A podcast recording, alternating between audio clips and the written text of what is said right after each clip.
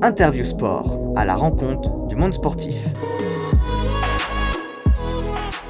Catel Alençon est membre de l'équipe de France de paracyclisme et sera dans quelques jours au départ des épreuves sur route des Jeux paralympiques de Tokyo.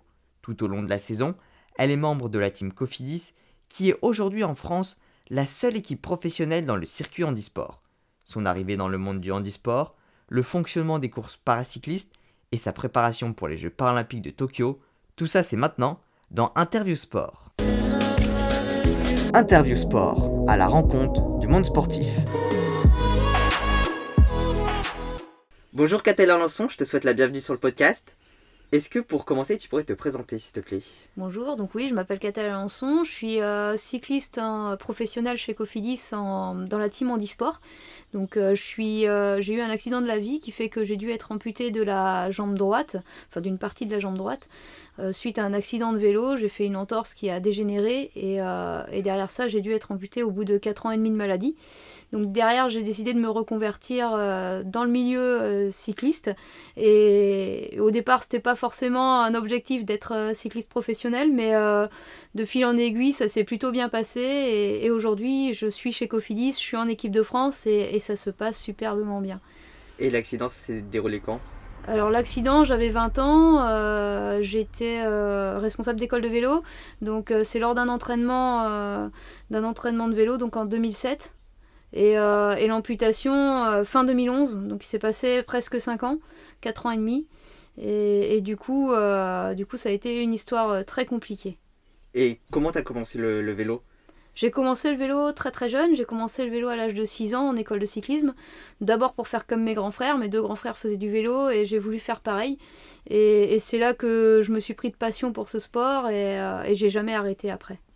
Bon, on va revenir un peu sur euh, l'opération et comment ça s'est passé, la rééducation. Euh, tu peux nous en dire un peu alors le d'abord l'accident, euh, l'accident c'était vraiment quelque chose de banal, c'est une entorse comme tout le monde peut en faire. Je suis tombée, en gros j'ai posé mon pied par terre en descendant de vélo, mon pied a tourné, vraiment un accident bête qui peut arriver à n'importe qui. Et euh, derrière, ben, l'amputation, c'est moi qui ai pris la décision parce que euh, quand on est malade pendant 4 ans, 5 ans, euh, on, ne vit plus, on n'a plus d'amis, on n'a plus de vie sociale, on n'a plus de, vie professionnelle, on n'a plus rien. Euh, et, moi, je ne pouvais pas anticiper ma vie euh, comme ça. On dit que les années 20 ans sont les meilleures. Chez moi, ça a été une catastrophe ces années-là. Et, voilà, je regrette absolument pas d'avoir pris cette décision-là parce que toutes ces années-là où je vivais entre hôpital et, maison et, surtout hôpital, c'était très compliqué et surtout beaucoup de douleurs et, beaucoup d'attentes pour rien au final parce que, euh, parce que je savais très bien que j'allais pas remarcher, je savais très bien que j'allais pas pouvoir refaire du vélo. C'était vraiment une vie de galère. Et donc euh, le jour où j'ai été amputée, euh, ça a été une délivrance, ça a été un, grand, je vais pas dire un grand bonheur pour moi, mais euh, presque parce que je passais d'une vie très compliquée à une vie qui était relativement normale et une vie qui était beaucoup plus simple au final. On dit que l'amputation, c'est pour certains, c'est une catastrophe. Pour moi, ça a été une libération et, le bonheur d'une vie retrouvée tout, de, tout simplement. Et, et, la rééducation au départ, ça a été, ça s'est fait très vite. J'ai été amputée le 29 août pour le 9 septembre, je faisais mes premiers pas sans béquille. Donc c'est vraiment déjà de se remettre debout, c'est quelque chose qu'on n'imagine pas quand, on est sur deux jambes, mais quand on est dans un fauteuil depuis des années, ben c'est vraiment quelque chose de royal de se remettre debout, d'être à la hauteur des gens, c'est top. Et, euh, et après, ben, la reprise du vélo, pour moi, c'était, il fallait à tout prix que je remonte sur un vélo, parce que c'était le vélo qui m'avait mise dans le ça se dit pas de dire dans la merde, mais c'est quand même un peu le cas, donc je vais le dire. Et, euh, et au départ, c'est vrai qu'autour de moi, quand j'ai dit que je voulais refaire du vélo, la famille, il y a certains qui n'ont pas trop compris parce qu'ils m'ont dit mais Catel c'est c'est vraiment à cause du vélo et je dis bah non c'est pas à cause du vélo je veux remonter sur mon vélo parce que euh, c'est c'est ma passion j'aime ça et, c'est pas parce que je serais tombée dans les escaliers que j'aurais plus jamais monté des escaliers. Je veux dire, le vélo, il y est pour rien. C'est, voilà, un coup du sort. C'est, comme ça. Et, je veux à tout prix remonter dessus. Et, ça s'est fait très vite. Et finalement, bah, très vite, j'ai voulu reprendre la compétition pour prouver à tout le monde que, bah, que j'étais pas foutu, que j'étais pas incapable de faire euh, des choses comme les valides. Et au final, bah, je suis très heureuse aujourd'hui de réussir à suivre des pelotons valides, même si je sais très bien que je vais jamais gagner une course chez les valides. Je pense que j'en ai pas les capacités. Et, mais c'est pas grave, je veux dire, ma plus grande victoire, c'est d'abord d'avoir surmonté sur un vélo, d'avoir su rebondir, et puis aujourd'hui, d'être considérée dans le peloton euh, comme une fille qui a deux jambes, et puis, euh, puis on me regarde pas comme la pauvre petite handicapée qui fait du sport, on me regarde comme la fille qui essaie de s'accrocher comme elle peut, quoi. Donc euh, le sport et le vélo, ça plus été une motivation qu'un frein dans ta pratique Ah bah oui, oui, moi ça a toujours été. En fait, j'avais décidé après l'amputation que tout ce que les médecins m'avaient interdit, tout ce qu'ils m'avaient dit que je pourrais plus faire, je le referais. Et le vélo en faisait partie. On m'avait dit que je remonterais plus jamais sur un vélo. On m'avait dit que je referais plus jamais de ski, que je referais plus jamais d'escalade. Et bah tout ça, tout ça, bah je l'ai fait depuis.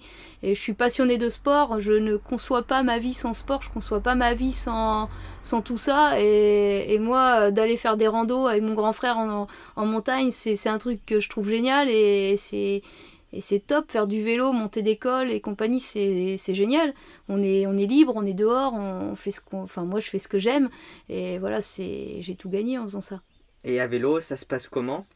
Est-ce qu'elle a une adaptation euh, spécifique? Alors, sur le vélo en lui-même, il n'y a pas d'adaptation, juste qu'il est tout petit parce que je suis toute petite. Mais à part ça, le vélo, il est tout à fait normal. La seule adaptation que j'ai, c'est une prothèse donc qui est, euh, qui est spécifique. Euh, avec laquelle je peux faire que du vélo d'ailleurs, je peux pas forcément marcher avec ou, euh, ou voilà faire d'autres choses avec. C'est vraiment que pour ça, ça ressemble un petit peu euh, alors ma prothésiste, si elle m'entend, elle va me dire que c'est pas un pilon, mais ça ressemble un peu à un pilon comme les pilons de pirates, euh, où voilà, il n'y a pas de pied au bout, c'est juste un, tube en carbone qui, a une cale de vélo en dessous, un bout de chaussure. on a découpé une chaussure de vélo pour pouvoir adapter une cale et, être fixé à la pédale. Et du coup, euh, ce système-là me permet de pédaler quasiment normalement, même si j'ai beaucoup moins de force que euh, dans une jambe normale. Ça, c'est c'est logique parce qu'il manque des muscles, il n'y a pas le mollet, il n'y a pas au niveau de la cuisse, j'ai pas encore tout récupéré euh, les muscles, enfin à proprement parler. Donc, donc voilà, ça, ça me permet quand même d'avoir un beau pédalage et, et de, de paraître quasiment normal sur un vélo quoi. Donc tout au long de la saison, tu fais partie de l'équipe Cofidis. C'est la seule équipe professionnelle à avoir une section handisport. Comment est-ce que tu as intégré l'équipe et depuis quand? Alors j'ai intégré l'équipe en 2017, donc juste après les Jeux euh, paralympiques de Rio. Donc j'ai été contactée euh, par Valérie Alexandre, qui est notre responsable, euh, qui est la responsable de l'équipe handisport. elle m'avait proposé de candidater à l'équipe parce qu'il n'y avait pas de fille déjà et que, et que pour elle c'était important aussi qu'il y ait une fille dans l'équipe. Et moi j'avais euh, deux trois amis qui y étaient déjà, donc euh, donc c'était euh, pour moi c'était top de pouvoir faire partie de cette équipe. D'autant plus que euh, voilà, on a des conditions euh, qui sont extraordinaires euh, pour nous de partir en compétition, d'avoir un staff, d'avoir le matériel, d'avoir tout, ce qui, va bien en gros quand, quand on est dans une team. c'est vraiment génial et c'est vrai que c'est la seule équipe qui, qui a intégré une équipe en e-sport. On est six athlètes en situation de handicap et pour moi c'est devenu plus qu'une équipe, en fait c'est une deuxième famille. Là, c'est ce qui est encore plus génial, c'est qu'on est intégré à l'équipe professionnelle. Du coup, on n'est pas mis à l'écart, on n'est pas. Il y a, certains qui ont pu faire partie de, d'équipes euh, professionnelles et qui sont mis à l'écart parce qu'ils sont juste, euh, voilà, on leur donne un maillot, un vélo et puis c'est fini. Nous, non, on participe au stage en hiver avec les pros. On, a vraiment. Une vraie équipe autour de nous et, et puis voilà on n'est pas c'est pas parce qu'on est handicapé qu'on est mis à l'écart. Je veux dire on est on mange aux mêmes tables que les pros en stage il n'y a pas de souci. On a euh, enfin moi j'ai les mêmes le même entraîneur que que certains pros il n'y a pas de souci et ça se passe à, merveille quoi. Oui j'ai pu lire que l'intérêt d'avoir cette branche en sport au sein de l'équipe c'était notamment de permettre aux athlètes de collaborer de travailler de s'entraîner et d'échanger ensemble. Comment est-ce que ça se concrétise? Alors, euh, bah, en fait, c'est vrai que pendant les stages, on, est, on vit vraiment avec les professionnels. Et, euh, pour le coup, euh, ils nous apportent beaucoup à nous parce que nous, on bataille quand même pour suivre aux entraînements parce que on est tous en situation de handicap et pour le coup, euh, qui dit handicap dit euh, difficulté quand même. Donc, euh, donc forcément pour moi, étant une fille, de suivre des gars c'est déjà compliqué, mais de suivre des pros encore plus. Donc moi ça m'apporte au niveau de l'entraînement parce que je suis obligée de me dépasser un petit peu pour, pour arriver à les, à les suivre. je suis pas toute la sortie, hein, je vais pas faire 5 heures avec eux, c'est trop dur. Maintenant, moi, ça m'apporte parce que on vit réellement le monde professionnel et je pense qu'on leur apporte un petit peu aussi parce que avec notre nos on est quand même là, on est quand même, on se plaint pas. Je veux dire, si on va aux entraînements, c'est que c'est qu'on a envie d'y aller et c'est pas parce qu'on a un petit bobo moignon ou parce que Mathieu il a mal au bras quand il pédale avec son handbike qu'il qu'il se plaint. Donc je pense que voilà, pour eux c'est important aussi de voir que malgré le handicap, on puisse faire du vélo et puis, puis le faire assez bien quand même. Et tu parles beaucoup d'entraînement. À quoi ils ressemblent les entraînements? Une semaine type, ça serait quoi? Euh, pour moi, personnellement, une semaine type, c'est entre 15 et 20 heures d'entraînement. C'est voilà, je... Après, moi, j'ai aussi beaucoup d'interventions en école et compagnie, donc je... ça fait aussi partie de, de ma vie euh, actuelle. Mais euh, une semaine, euh, voilà, il y a des jours où c'est plus calme, où je vais avoir qu'une heure, et puis il y a des jours où je vais avoir trois, trois ou trois, quatre heures. Mais voilà, ça dépend. Après, je fais des exercices, je fais... et puis souvent le week-end, bon, moins en période de Covid, mais autrement, c'est cours pratiquement tous les dimanches. Et là, là, ça y est, la saison internationale a recommencé, donc on a pu repartir en compétition et, du coup on se prépare pour les objectifs. Après, il n'y a pas forcément de semaine type, c'est plus une semaine, euh, voilà, certaines semaines, bah, on va avoir euh, une préparation de compétition, donc euh, ça va être plus cool, et puis d'autres semaines, ça va être plus compliqué, voilà. D'accord, bah, c'est bien que tu nous parles de compétition, parce que justement, au niveau des courses, comment est-ce que ça se déroule? Si je ne me trompe pas, c'est pas des courses sur de plusieurs jours? Non, on n'a pas de course de plusieurs jours. Après, on a sur les courses en général, on a une épreuve chrono, enfin contre la montre et une épreuve euh, en ligne, enfin une course sur route quoi. Et euh, donc toutes les coupes du monde, euh, c'est comme ça. On a un, un contre la montre d'abord et une course sur route derrière. Après, on a un classement. en gros, on gagne des points sur chaque épreuve et on a un classement combiné avec le nombre de points. Donc il y a un classement général à la fin, même si euh, il y a un podium pour le contre-la-montre, un podium pour la route, et après sur le classement euh, de la Coupe du Monde, on a un classement à par points. Et après au championnat du monde, c'est pareil, on a un contre-la-montre et une course sur route. Et c'est pareil pour les championnats de France ou les, ou les Coupes de France. En général, on a toujours deux épreuves. Mais effectivement, on n'a pas de course comme le Tour de France euh, par étape. Ou voilà, ce serait un petit peu compliqué au vu des, handicaps parce qu'on ne peut pas tenir autant de temps euh, dans une prothèse que, de pédaler euh, avec deux jambes qui vont bien. C'est pas tout à fait la même chose. Nos distances sont pas les mêmes. Donc du coup, on n'a pas tout à fait le même genre de course. quoi. Et les distances, ça compression à combien? Alors euh, moi, pour ma catégorie, euh, là par exemple au championnat du monde, je vais avoir 25 km de chrono, ce qui est déjà pas mal. Et, euh, en général, c'est 70 km sur la route, à peu près. Donc toi, c'est la catégorie C4. Mm. Est-ce que tu pourrais expliquer à quoi ça correspond et expliquer quelles sont les différentes catégories? Alors il y a cinq catégories euh, chez les solos, enfin il y a plusieurs groupes de, vélos déjà dans le handisport. Il y a d'abord les, mm, les solos, donc euh, qui est mon, type de vélo. Donc il y a cinq catégories. Le, le, C5 est le moins handicapé et le C1 le plus handicapé. Alors par exemple le C5 euh, en général c'est agénésie du bras, donc amputation membre supérieur. Ou, ou, une amyotrophie du mollet, par exemple les pieds beaux ou des choses comme ça. Après C4, donc c'est amputation tibiale donc comme moi, ou, euh, ou assimilé. Donc ça peut être un problème à la jambe, ou ça peut être aussi une double amputation des bras, par exemple. Après C3, euh, on retrouve plusieurs choses. Il peut y avoir les doubles amputés tibiales. Il y a certains hémiplégiques qui sont en C3. Après en C2, c'est des hémiplégiques lourds et euh, des gens qui pédalent à une jambe, donc des amputés fémoraux. Et en C1, il leur reste pas grand chose pour pédaler. Souvent, c'est atteindre des quatre membres et euh, double amputation tibiale, double amputation des bras. Donc, euh, il y a beaucoup d'adaptations sur le vélo. Et après, on retrouve d'autres catégories qui sont les, les tricycles. Alors les tricycles, c'est pour les personnes qui ont des difficultés euh, d'équilibre, des IMC, donc les infirmes moteurs cérébraux. Donc là, il y a deux catégories selon les degrés de handicap. Et pareil, T2 moins handicapé que le T1. Et après, on retrouve les tandems. Là, il n'y a qu'une catégorie, c'est pour les malvoyants. Et il y a une grosse catégorie après qui est la catégorie handbike, où là, on retrouve pareil 5 catégories. Ça va de, du H5 où c'est du double amputé fémoral, donc il ne peut pas faire du vélo euh, debout, au H1 qui, sera un tétraplégique incomplet. Donc, euh, donc on retrouve en H4 par exemple des paraplégiques, en H3 des paraplégiques un peu plus haut, en H2 euh, c'est à la limite de la tétraplégie et H1 c'est tétraplégique. Et quand vous faites des courses, est-ce que vous partez tous en même temps? Ça se passe comment? Non, on part pas tous en même temps. On a une course, euh, enfin il y a même plusieurs courses en bike selon les catégories parce que forcément un H1 va beaucoup moins vite qu'un H5 par exemple parce que le H5 il a tous ses abdominaux et compagnie. Donc c'est pas du tout la même chose. Et chez les solos c'est pareil. Euh, il y a d'abord une course des courses en bike, il y a une course tricycle, il y a une course tandem. Et après, il y a des courses solo. Donc euh, déjà, les filles et les garçons partent pas en même temps. C'est comme chez les valides, il y a des courses dames et des courses hommes. Là, c'est pareil. Et euh, dans les courses dames, souvent, on mélange deux catégories. Donc moi, je suis avec les C5, bien souvent, qui est la catégorie un peu moins handicapée. Et, euh, et après, il y a une course C1, C2, C3. C'est en fonction aussi des nombres. Et puis en fonction, on adapte pour que bah, tout le monde trouve son compte et que le handicap, voilà, ce soit des choses qui se ressemblent un petit peu, quoi. D'accord, est-ce que tu pourrais un peu nous donner ton palmarès? Alors euh, moi, euh, j'ai recommencé le vélo donc en 2013. Euh, mes premières compétitions internationales, ça a été en 2014.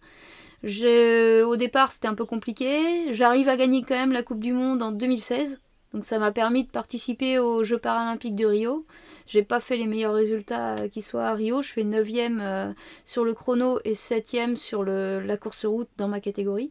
Après, euh, l'année qui a suivi, 2017, euh, je suis allée au championnat du monde, je fais quatrième, mais euh, j'ai eu un gros accident, j'ai cassé une vertèbre cervicale. Donc du coup, je finis la course, mais dans un sale état, donc je finis quatrième, déçu. Et après, derrière, bah, il a fallu de nouveau se rééduquer parce que ça a été, ça a été une grosse blessure, donc rééducation derrière. Et en 2019, je regagne la Coupe du Monde. Donc du coup, euh, plutôt, plutôt très satisfaite. 2020, on n'a pas eu de compétition. Et euh, là, cette année, la saison a plutôt bien démarré. Parce que euh, j'ai participé à trois courses internationales. Donc d'abord le Tour des Flandres, où là, je gagne dans ma catégorie et je fais 3 avec les C5. Après, on a eu la Coupe du Monde la semaine qui a suivi. Et là, bah, plutôt bien passé aussi, parce que je fais deuxième du contre-la-montre et troisième sur la course sur route même si j'espérais un petit peu mieux sur la course route. Mais du coup, ça me permet là actuellement d'être numéro 1 mondial. Et, euh, et surtout bah, d'être euh, sûr d'aller au championnat du monde dans 15 jours. Donc voilà, ça m'a permis d'obtenir ma, ma, sélection pour les championnats du monde. Donc là, j'espère euh, j'espère être sur le podium. on espère tous, on va, on va suivre tout ça. Euh, as déjà as parlé un peu de Rio, on reviendra dessus un peu plus tard. Est-ce qu'aujourd'hui tu vis du paracyclisme? Alors j'ai la chance, oui, de vivre du paracyclisme parce que euh, d'une, je suis chez Cofidis et que chez Cofidis, ils mettent beaucoup à notre disposition pour pouvoir euh, bah, faire que ça en fait. Et, derrière, j'ai d'autres partenaires qui, m'aident au quotidien. J'ai la GEAS qui, me met à disposition une voiture et un petit salaire. Donc euh, ça, me, permet d'avoir un plus. Et, et j'ai aussi, j'habite une terre de cyclisme quand même.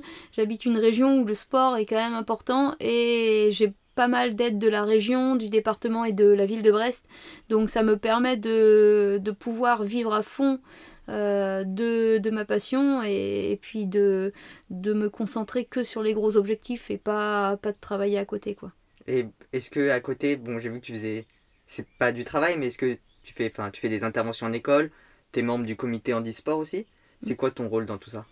Alors moi, euh, pour moi, la transmission, elle passe par les, par les petits loups, parce que euh, je pense qu'on doit faire changer les mentalités sur le, sur le handicap, sur, euh, sur beaucoup de choses. Et, et puis ben, je pense que les petits d'aujourd'hui sont les grandes demain. Et, et si, enfin, si là, certains, j'arrive à, à leur faire oublier que le handicap euh, c'est grave et, euh, qu'on peut pas regarder une personne en situation de handicap, bah, j'ai tout gagné et demain, euh, demain ces adultes-là ils seront plus réfléchis que les adultes actuels et, voilà donc ça passe par là et oui c'est important pour moi de transmettre.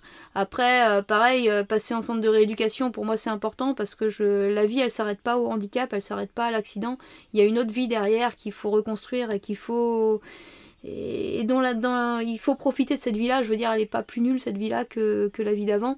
Donc, euh, donc voilà, c'est pas parce qu'on a un accident, parce qu'on a un couac dans la vie qu'il faut, faut tout arrêter. Je pense que derrière, il y a plein de choses extraordinaires à vivre.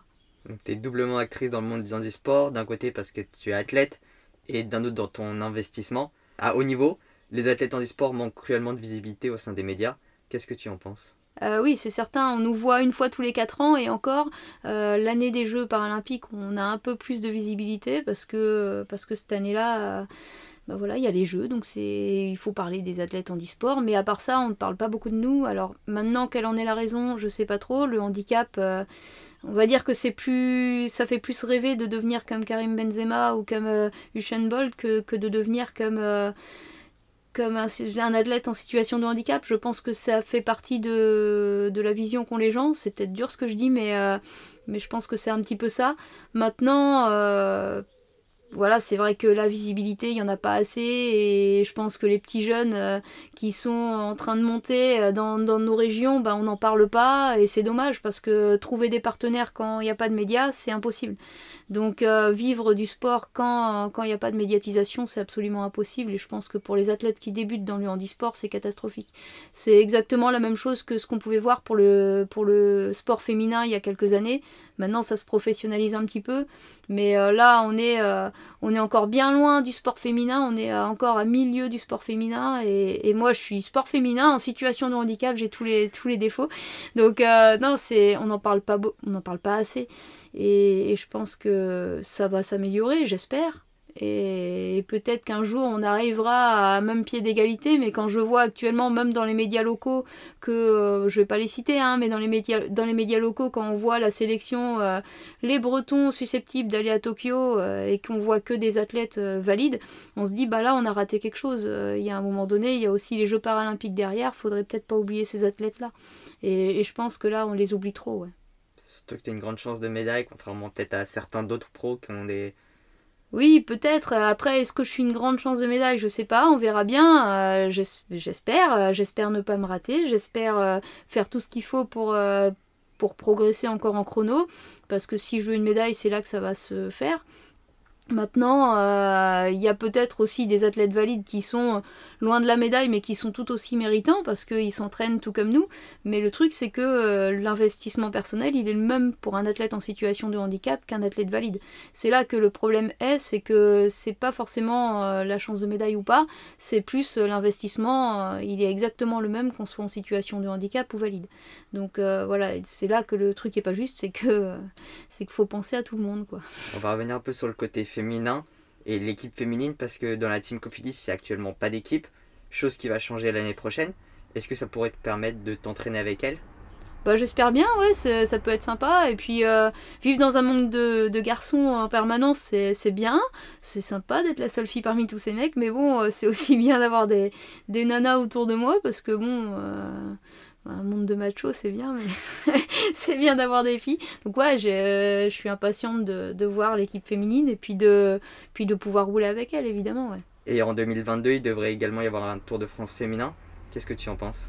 C'est, super bien parce que voilà, on voit que le sport féminin il, il monte en puissance et, euh, et, c'est top parce que euh, plus ça va, plus les courses elles sont intéressantes à regarder. Et il y a du niveau chez les filles, il y a autant de niveau chez les filles que chez les garçons. Ce sont des courses différentes, mais c'est comme le, le, foot féminin par exemple. Il y a de ça quelques années, on n'en parlait pas du tout. Maintenant, il y en a à la télé. Et, je pense que pour tous les sports, c'est pareil. Euh, le sport féminin, il est là, il faut pas l'oublier. Et pourquoi une fille serait moins intéressante à regarder qu'un mec? Je vois pas pourquoi. Donc, euh, non, c'est top que ça se professionnalise et que, et que ça se développe. C'est dans la bonne voie. Ouais, c'est sur la bonne voie, ouais. Bon, actuellement, tu te prépares pour les Jeux paralympiques de Tokyo. Déjà, comment est-ce que tu as vécu le report d'un an? Alors euh, au départ un peu compliqué parce que euh, j'avais gagné la Coupe du Monde en 2019, je me trouvais plutôt prête, plutôt euh, euh, voilà, plutôt en forme. Maintenant, il y a eu les confinements, il y a eu, euh, plein de choses. Euh, c'était compliqué à gérer. là, avant d'aller en Belgique, on savait pas du tout où en étaient les, les autres athlètes étrangères. Donc, c'est voilà, première compétition internationale, un petit peu un petit peu beaucoup de doutes, un peu. En fait, le Covid nous a rajouté beaucoup de stress parce que pareil les les, tests PCR ils sont bien gentils mais, euh, mais le truc c'est qu'on a tout le temps peur d'être positif alors que on aurait pu avoir peur d'être positif pour autre chose mais, euh, mais non là on, est, on a peur d'être positif au Covid donc c'est un peu embêtant et, je trouve que ça rajoute une pression supplémentaire. Maintenant euh, moi ça m'a ça m'a rajouté un an de préparation donc je suis bien meilleure en chrono que ce que j'étais il y a un an donc ça c'est plutôt une bonne chose Maintenant, peut-être qu'aussi mes adversaires, elles vont être bonnes en chrono à, Tokyo, ça je sais pas, mais, mais voilà, là je me suis préparée à fond, j'ai tout fait pour, pour être au top là cette année et on verra bien. Après, voilà, je crois que on va tous sortir de cette crise sanitaire là avec euh, voilà avec d'autres d'autres objectifs, d'autres ambitions. Après, moi j'ai eu la chance d'avoir des sponsors qui, qui, sont restés autour de moi et qui, qui m'ont suivi cette année. Quand les, quand les partenariats s'arrêtaient en 2020, je pense que pour certains ça a pu être compliqué. Maintenant, euh, moi de ce côté-là, euh, j'étais assez tranquille et, et du coup, voilà, j'ai un an de plus de préparation et je pense que je suis bien plus prête qu'il y a un an. Et au niveau de la compétition, comment ça va se dérouler? Est-ce que c'est la même chose que euh, les manches de Coupe du Monde? Pour les Jeux paralympiques? Ouais. Euh, alors c'est pour certains vont certains vont faire la piste et la route. Moi, je fais le choix de faire que la route. Pourquoi? Parce que euh, je pense que si on s'éparpille, c'est un peu c'est un coup à être assez moyen partout et, pas et pas médaillable. Alors que si on se spécialise, on a un petit peu plus de chances d'être médaillable. Donc euh, moi j'ai fait le choix du chrono et oui euh, ça va être comme, euh, comme une coupe du monde avec un contre-la-montre et une course route. Maintenant ce qui est un peu différent c'est que sur une coupe du monde ou un championnat du monde j'ai mon classement dans ma catégorie. Sauf que là sur le contre-la-montre j'ai bien ma catégorie mais sur la course en ligne j'ai un mélange de catégories avec les C5 et donc je sais avant le départ que j'ai 1% de chance d'être médaillé à peu près et encore, quand je dis 1%, je suis gentil.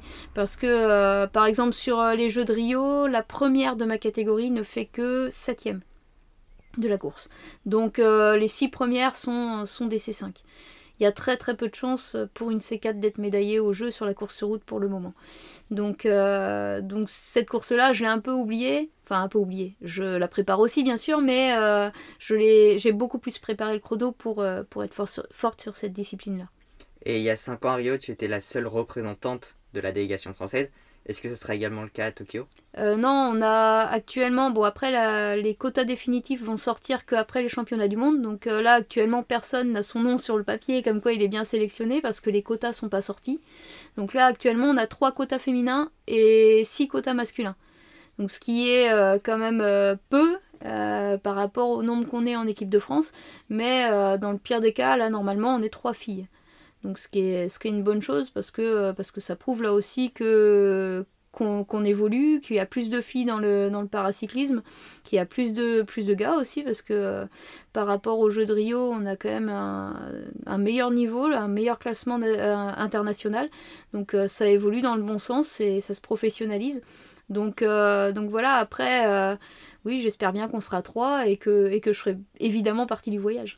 Et lorsqu'il y a trois, parce qu'on sait le cycliste on est seul sur son vélo, mais euh, c'est un sport d'équipe, est-ce qu'il peut y avoir une espèce de tactique à mettre en place? Alors chez nous, euh, il n'y a pas tellement de d'esprit d'équipe ou quoi que ce soit parce qu'en fait on va être euh, sélection enfin les, autres filles seront pas forcément dans ma catégorie ou dans ma course parce que il y a plusieurs types de handicap quand je dis qu'il y a trois quotas c'est trois quotas sur toutes les catégories que j'ai déjà citées donc sur les handbikes tricycle tandem euh, solo ou, euh, même la piste. Donc euh, en gros c'est trois quotas pour piste, route, toutes catégories mélangées.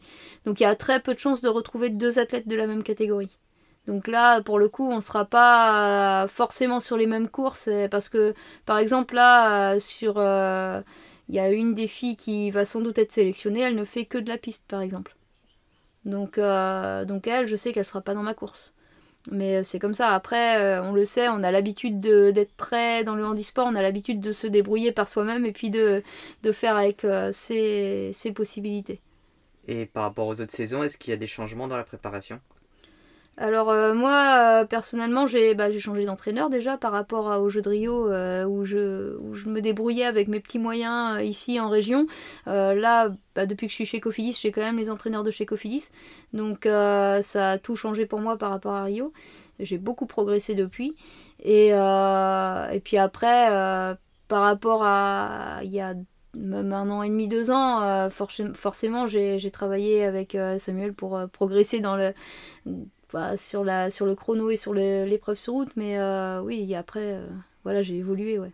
Bon, à Rio, tu nous as dit que tu avais terminé 9ème, et 9 euh, du contre-la-montre et 7ème de la course en ligne. l'objectif à Tokyo, si y a la qualification, c'est la médaille. Alors l'objectif est déjà, alors avant de dire la médaille, je vais déjà dire top 5 pour être, pour être euh, voilà, dans, le, dans le vrai. Euh, le, gros bonus, ce serait la médaille, bien sûr. Mais voilà, après, je sais que là, sur la Coupe du Monde, par exemple, il me manquait quelques-unes de mes, adversaires. Euh, je sais très bien qu'il faut que je continue à bien progresser dans la discipline euh, chrono. Et, voilà, après, si je dis top 5, euh, j'espère bien être dans ce top 5. Et, et, puis après, le gros gros bonus, ce serait top 3, évidemment. Ouais. Et est-ce que tu as d'autres ambitions, un autre rêve?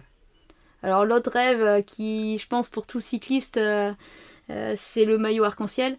Et ça, ça avant d'avoir fini ma carrière, parce que j'espère finir Enfin, j'espère aller jusqu'à Paris au moins. Et euh, mais bon, j'espère avoir ce maillot arc-en-ciel parce que euh, parce qu'il fait rêver tous les cyclistes. Et voilà, c'est le rêve suprême, je pense, pour un cycliste. Bon bah très bien, c'est sur cette question que l'on va conclure. Je te remercie, Catel Ensemble, d'avoir consacré du temps pour cette interview. Avant de se quitter, s'il ne faut retenir qu'une seule chose de cet entretien, qu'est-ce que ce serait? Bah, l'important n'est pas de guérir, mais d'apprendre à vivre avec ses mots. Et je pense que voilà, cette phrase-là, elle est importante pour moi parce que euh, parce que voilà, j'ai su me relever après bien des épreuves et, euh, et puis bah voilà, je suis là, je suis bien en vie, je profite à 2000% et, c'est top, la vie est belle. Et si des personnes veulent te contacter ou te poser des questions, où est-ce qu'elles peuvent le faire bah, Elles peuvent le faire via Instagram ou via Facebook, il n'y a pas de souci. En général, je réponds, pas toujours très rapidement, mais en général, je réponds. Très bien, bah, je mettrai les, liens de tout ça dans les, dans les notes de l'épisode. Merci beaucoup, à bientôt. Bah, merci, merci beaucoup. Merci à ceux qui sont arrivés jusqu'au bout de cet épisode et qui ont écouté en intégralité cet entretien avec Catel Alençon. S'il vous a plu et que vous avez appris des choses, n'hésitez pas à le partager, à me dire ce que vous en avez pensé et à mettre un commentaire si vous êtes sur Apple Podcast. C'est ce qui me permet de progresser et de me rendre visible. Je rappelle que je publie chaque soir Sport Actu, un podcast sur les actualités sportives de la journée. N'hésitez pas à aussi me suivre sur Instagram, sport.kiliantangui. J'y publie des posts quotidiens sur le sport, je partage ma passion et j'entre en contact avec vous. Merci à tous et à bientôt sur Sport Podcast.